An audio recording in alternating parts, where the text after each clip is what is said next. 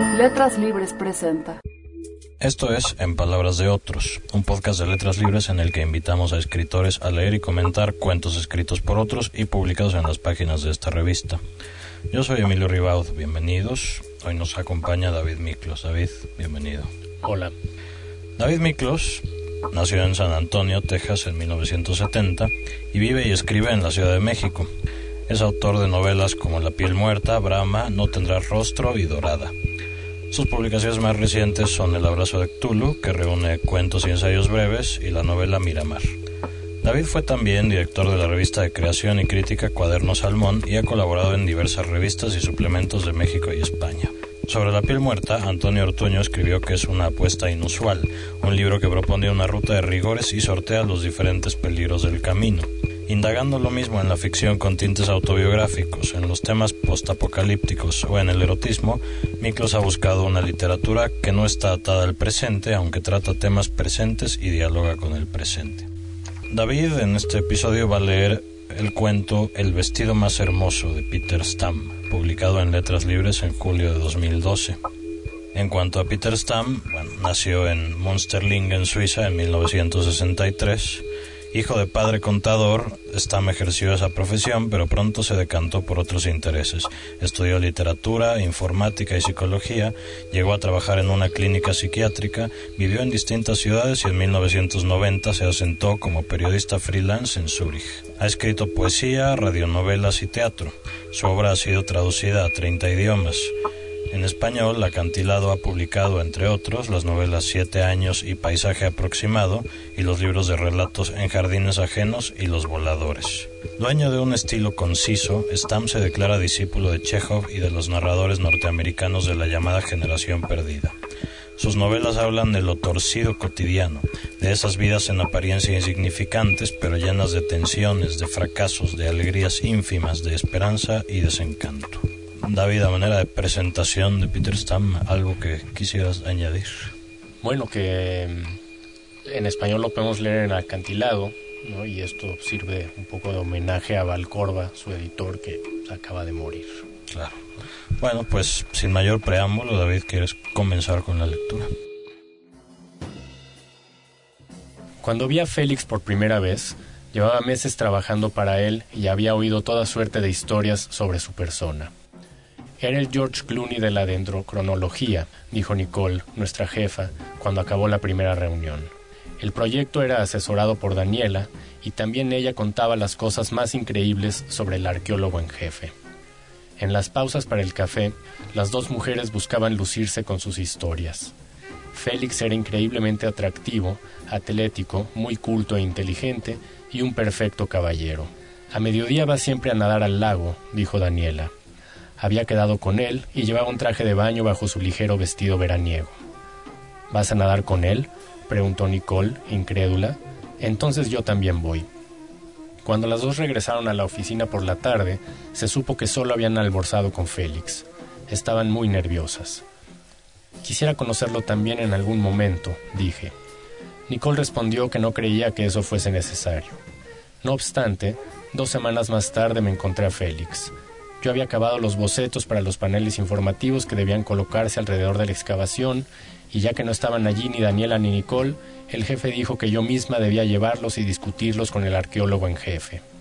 Él podría decirme inmediatamente qué le parecían. Entonces le llamé y quedamos a las once. Soy Félix, me dijo, extendiéndome la mano. Estaba bronceado y llevaba un casco de color blanco. He de admitir que era atractivo. Bridget, dije, soy la diseñadora. Si por él fuera, dijo Félix, no sería necesaria toda esa comunicación a pie de obra. Aquí se está excavando, y si a la gente no le conviene, nosotros no podemos hacer nada. Entonces me condujo a su despacho, instalado en un contenedor, y yo desplegué la carpeta ante él sobre el escritorio. La hojeó sin mostrar demasiado interés por los bocetos. ¿Acaso trabajan solo mujeres en esa agencia? preguntó como de pasada. No respondí, pero todas quieren trabajar en este proyecto. Alzó la vista brevemente y preguntó si a todas nos interesaba la arqueología. Los arqueólogos, respondí, sonriéndole. No pareció comprender la indirecta y cerró la carpeta con los bocetos. Decida usted, usted es el experto. La experta, dije, aunque lleve el pelo corto. Me miró y sonrió, atormentado. Entonces, ¿a usted también le interesa la arqueología? Las demás no tenían tiempo, respondí con brusquedad y tuve ganas de abofetearme por ello. El teléfono de Félix sonó y aceptó la llamada sin decir nada. Su cara empezó a ensombrecerse mientras escuchaba. El jefe de la excavación, dijo y guardó otra vez el teléfono. Debo bajar. En realidad, en esos terrenos iban a construir un estacionamiento subterráneo, pero cuando descubrieron los restos de unos palafitos durante las perforaciones de prueba, las labores se interrumpieron por espacio de un año. Sobre excavación había una losa de hormigón que más tarde formaría el techo del estacionamiento. Tenía una abertura cuadrada en la cual había una escalerilla que conducía hasta abajo. Félix bajó corriendo por las escaleras y yo lo seguí con la carpeta bajo el brazo. Era un día cálido y yo llevaba sandalias, así que debía prestar atención para no resbalarme en aquella escalera metálica. Félix se puso a discutir con un hombre bajito y rechoncho que llevaba una coleta y tenía un tatuaje en el antebrazo. Un mecánico estaba de rodillas delante de ellos, atornillando algo en una enorme bomba, al tiempo que rezongaba. Yo me había quedado de pie, justo detrás de Félix. El otro hombre me observaba de un modo desagradable y preguntó qué buscaba yo allí. Necesito que tome una decisión, dije. Félix se dio la vuelta y me miró con ojos exasperados. Así no puede andar por aquí abajo, me dijo quitándose el casco y colocándomelo en la cabeza como si fuese una niña. Entonces me presentó al jefe de la excavación y dijo que tenían un problema con la bomba. Si no bombeamos el agua constantemente, pronto podremos empezar a practicar la arqueología submarina. Habló algo más con el jefe de la excavación. Luego me hizo señas y yo lo seguí a través de una enorme fosa hasta un grupo de gente joven acuclillada, nivelando con unas pequeñas paletas una capa de tierra color marrón oscuro y de unos 30 centímetros de grosor. Arrojaban la mayor parte del material a un montón situado a sus espaldas y depositaban, con cuidado, unos pocos objetos en unas cajitas de cartón. Dije otra vez que necesitaba que tomara una decisión. Esa capa tiene aproximadamente cinco mil años, dijo Félix. Es del Neolítico. Contó acerca de unos fragmentos de tela que habían hallado, de cerámica, de huesos y restos de comida. El ruido de las máquinas de la obra era ensordecedor y olía a gases de escape y a tierra húmeda. Recogí del suelo un pedazo de madera negra y le pregunté si podía quedármelo. Por mí, sí, dijo Félix. ¿Qué piensa hacer con él? Me aconsejó que pusiera el trozo de madera en agua cuando llegara a casa. De lo contrario, se desintegraría en muy poco tiempo. Continuó andando y de repente me tomó por el brazo y me atrajo hacia él con un brusco movimiento. Cuidado, dijo. Un bulldozer me pasó muy cerca. Aquí fue donde encontramos el esqueleto, dijo. Bajo la capa de ocupación. Era de una mujer joven. Debió de morir hace más de cinco mil años. Tal vez cayó al lago y se ahogó. Era fascinante escucharlo y poco a poco fui comprendiendo lo que Daniela y Nicole veían en él. Al cabo de una hora más o menos subimos otra vez. Mis sandalias se habían endurecido por el barro y tenía las piernas salpicadas de lodo. ¿Y bien? le pregunté. ¿Ya se ha decidido por alguno de los bocetos? Vaya, usted sí que puede ser insistente, dijo Félix y me quitó el casco de la cabeza. Me hizo un cumplido sobre mi vestido, dijo Nicole un par de días después, durante la pausa para el café. Las únicas mujeres que le interesan son sus esqueletos, dijo Daniela, irritada. En ese caso tendrías alguna oportunidad con él, dijo el polígrafo, sonriendo con sorna. Pregunté si Félix había dicho algo sobre mis diseños. Nicole hizo un gesto desdeñoso. ¿Qué les parece esto? A ellos les interesa la historia, nosotros excavamos en busca de ella. Daniela hizo una mueca y se marchó de la cocina. ¿Y a esta qué le pasa? pregunté. Nicole dijo que le sabía mal que ella hubiera asumido la dirección del proyecto. Un par de semanas más tarde, el jefe dijo que Félix había preguntado por mí. Preguntó dónde se había metido la pequeña diseñadora, dijo, y me guiñó un ojo. Creo que Nicole, con toda intención, está concertando las reuniones con él los días en que tú no trabajas. A principios de junio, Félix envió un correo electrónico a todos los implicados en el proyecto. Habían excavado ya veinte mil muestras de madera y habían procesado diez mil objetos hallados, por lo que querían celebrarlo mañana por la noche con un brindis. Al día siguiente, cuando fui al baño de mujeres justo antes de acabar la jornada laboral, Nicole y Daniela estaban allí, maquillándose. Nicole se había recogido el pelo. Llevaba un vestido verde claro de tafetán de seda y zapatos de tacón. También Daniela estaba acicalada como una princesa. Me miró de arriba abajo con desprecio y me preguntó si pensaba asistir a la recepción. Yo solo traía un sencillo vestido cruzado y zapatos bajos, y al lado de ellas dos parecía un patito feo. Poco antes de salir, el jefe me llamó a su despacho y me dio un encargo que debía hacer forzosamente antes de acabar la jornada. Cuando por fin pude salir de la agencia ya eran las nueve. Tomé el tranvía hasta la ópera. El paseo del lago estaba repleto de gente elegante que se pavoneaba de un lado a otro y se presentaba mutuamente. Aparentemente, yo era la única que no iba acompañada. Me sentí excluida y sentí las miradas lascivas de los hombres y las despectivas de las mujeres.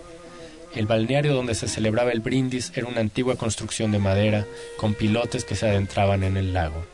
Solo cuando lo vi ante mí cobré conciencia de lo poco que me apetecía acudir a esa fiesta. Me senté en el muro del muelle. A la luz del atardecer, la orilla opuesta era tan solo una silueta negra y en el brillo plateado del agua se movían las cabezas de algunos bañistas rezagados. De repente me pareció que perfectamente podría estar en la edad de piedra. Habría pasado el día en las laderas boscosas de la montaña de Zúrich, recolectando setas y bayas, quizá habría hilado alguna tela o molido algún grano. Estaría sudada, me dolería la espalda, tendría las manos callosas. Después del duro trabajo, habría bajado hasta el lago para bañarme en la luz del atardecer. Me quité los zapatos y me desnudé. Un par de transeúntes se detuvieron y miraron asombrados cómo entraba desnuda al lago, pero no me importó. La frialdad del agua me rodeó y mientras nadaba hacia afuera, sentí de repente el tamaño de ese cuerpo poderoso que ocultaba en sus profundidades la historia de tantos miles de años. Pensé en la mujer cuyo esqueleto había sido hallado en las excavaciones, que tal vez, como yo, había nadado en el lago una cálida noche de verano y jamás había regresado. El sol poniente me cegó. Cuando me di la vuelta, vi el palafito del balneario delante de mí. En una de las terrazas de madera estaban los invitados a la fiesta. Los oía hablar y reír, oía la música y el ruido de la calle cercana, pero aquellos ruidos parecían llegar desde muy lejos. Me acerqué nadando y vi a Félix de pie, entre Nicole y Daniela junto a la barandilla de madera, mirando hacia el lago. Nicole le había puesto una mano a Félix en el hombro y parecía charlar animadamente con él. Se veía muy guapa y experimenté un violento ataque de celos que casi me provocó dolores físicos. No sé qué me impulsó a nadar las pocas brazadas que me separaban de la escalera y a brincar fuera del agua. Pasó un momento antes de que los invitados de la fiesta advirtieran mi presencia y se volvieran hacia mí. Las conversaciones se acallaron. Aún pudo escucharse la risa estridente de una mujer, pero luego se hizo un silencio absoluto. Todos me miraron y se apartaron de mí cuando avancé hasta la mesa de las bebidas. Tomé una copa de vino tinto y brindé por Félix, que estaría a unos cinco metros de mí. Él se apartó un paso de las otras dos mujeres y dio un paso hacia mí. Por un momento tuve la sensación de que iba a decir algo, pero alzó su copa en silencio. Aunque percibía mi desnudez como pocas veces la había vivido antes, no sentí vergüenza. Tenía una extraña sensación de orgullo y entrega a la vez. Los únicos que importaban allí éramos Félix y yo. Los demás invitados, con su ropa elegante, no eran más que extras, visitantes llegados de otro tiempo. Dejé la copa sin haber bebido, fui hasta el agua y me lancé de cabeza. Al día siguiente, cuando llegué a la pausa para el café, Nicole y Daniela estaban juntas, cuchicheando, e hicieron como si no me hubieran visto. A mí me llevó a casa en el coche, oí susurrar a Nicole. ¿Y cómo estaba él? preguntó Daniela. Nicole torció los ojos. Yo solo saqué con prisas un café de la máquina y volví al trabajo. Habría podido echarme a llorar. Poco antes del mediodía llegó un correo electrónico de Félix. Escribía que qué pena que mi paso por la fiesta de anoche hubiera sido tan breve, que si tenía ganas de salir a comer con él. Y añadía, usted llevaba el vestido más hermoso. Furiosa, le escribí que él, por lo visto, se había divertido bastante sin mí, que tenía mucho que hacer y que no tenía tiempo para juegos. Después no volví a oír de él. Nicole y Daniela no mencionaron mi presencia en aquella fiesta, pero a partir de aquel día empezaron a tratarme de un modo distanciado y a la vez con más respeto. Nicole parecía cambiada desde aquella noche. Estaba de buen humor y menos impaciente. Y si bien antes casi siempre estaba en la oficina cuando yo me marchaba, ahora se despedía a menudo a eso de las cinco y decía que aún tenía algo que hacer. Ese verano me fui un mes a Australia y asistí a una escuela de idiomas. Al volver habían concluido ya las excavaciones junto a la ópera y estábamos ocupados con nuevos proyectos. Una tarde de septiembre estaba yo en la recepción cuando entró el jefe de la excavación. De nuevo me llamó la atención su mirada desagradable. Me pregunté qué vendría a buscar allí. Mientras yo discutía con la secretaria, apareció Nicole y lo abrazó y lo besó como si fuese una muchachita. Me gustaría saber cuánto más va a funcionar, dijo la secretaria cuando la pareja se alejó. Vaya manera que tiene ese tipo de mirar a las mujeres. Al día siguiente le pregunté a Nicole por su nuevo novio. Pensé que salías con Félix, le dije. Ella negó con la cabeza. Después de que aparecieras aquel día en la fiesta, se acabó. Para mi gusto, ibas un poco underdressed. Pensé en llamar a Félix, pero ¿qué habría podido decirle? Entre nosotros no había pasado nada y me avergonzaban aquellos celos míos. Además, dudaba que estuviera interesado seriamente en mí. Si hubiera querido algo, no habría desistido tan rápidamente y me habría escrito otra vez. Al menos empecé a ir al balneario al mediodía, con la esperanza de encontrármelo allí. Había dos terrazas rodeadas de vestidores, una para mujeres y otra para hombres, y en medio, junto a la entrada, había una terraza mixta. Me pasaba la mayor parte del tiempo sentada allí, en el café, para no perderme la llegada de Félix. Pero nunca vino. Iba a la alberca hiciera el tiempo que hiciera. Cuando llovía y todo estaba gris, allí no había casi nadie aparte de mí, pero yo me cambiaba de ropa y caminaba hasta la zona de los hombres, donde había sido aquella fiesta. Me sentaba sobre los tablones de madera, dejaba las piernas colgando y me ponía a contemplar el lago gris. Fue uno de los últimos días antes de que el balneario cerrara durante la temporada de invierno. El tiempo había estado gris toda la semana. Cayó una llovizna ligera y la toalla en la que me había envuelto ya estaba empapada. De nuevo pensaba en los hombres que habían clavado aquellos pilotes, que hacía cinco mil años habían estado acurrucados en sus chozas, temblando de frío. Seguro estarían preocupados por si habían guardado suficientes provisiones para el invierno o por si la nieve llegaría con antelación, dificultando la recolección de leña. Habrían tenido miedo a enfermarse, a los accidentes, a las fieras salvajes. Y de pronto me invadió una enorme sensación de libertad y me pareció absurdo estar allí, esperando a un hombre al que apenas conocía, con el que había hablado una sola vez y que me había tratado como a una niña. Desde la orilla oí los relojes de las iglesias marcando la hora. Estaba a punto de levantarme cuando alguien me puso una mano sobre el hombro. Asustada, me di la vuelta y vi a Félix de pie detrás de mí. Llevaba puesto un traje de baño y una toalla sobre los hombros. Me sonrió. Lo he estado esperando, dije. Yo usted también, dijo él. Me extendió la mano y me ayudó a incorporarme. Y entonces, sin que ninguno de los dos dijera una palabra, nos abrazamos y besamos como si lleváramos cinco mil años esperando este momento. Gracias David por esta lectura. Para empezar la plática, cuéntame, ¿por qué elegiste leer este cuento? Em, porque me gusta mucho Peter Stam, ¿no? El día que comencé a leerlo, me sentí muy familiarizado con lo que estaba leyendo, tanto con el estilo como con los contenidos. Y bueno, me fui haciendo de todos los libros de Stam y, pues me los agoté, ¿no? Eh, y cada vez que sale un libro de Stam, voy, lo compro y lo leo. Es sin duda uno de mis autores predilectos. Esto que dices de que te sentiste familiarizado, no sé si nos referimos a lo mismo, pero, o sea, leer este cuento sí, como que todo es muy familiar de alguna manera. Los personajes son muy cercanos, casi hasta no parece un cuento en, algún punto. Sí, ¿no? Es, es, más una situación, ¿no? Y es algo recurrente en, en, la obra de Stam. Sin embargo, este es un cuento feliz, ¿no? Dentro de una obra que, que si bien no es infeliz o melancólica o, tirada al drama, explora la grisura de la condición humana.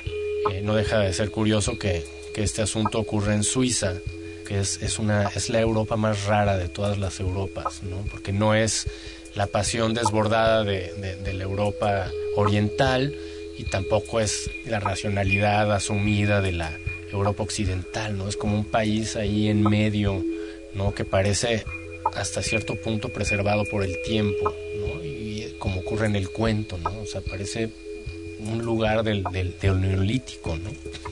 La atmósfera del cuento es esa, ¿no? Como de un lugar sumamente ordenado. Y bueno, pues en medio de esto sucede, por un lado, el, en, que encuentran estas ruinas y este acto totalmente espontáneo de transgresión y de entrega de parte de Brigitte. Sí, y en ese sentido me recuerda mucho a lo que hace Haneke en el cine, ¿no?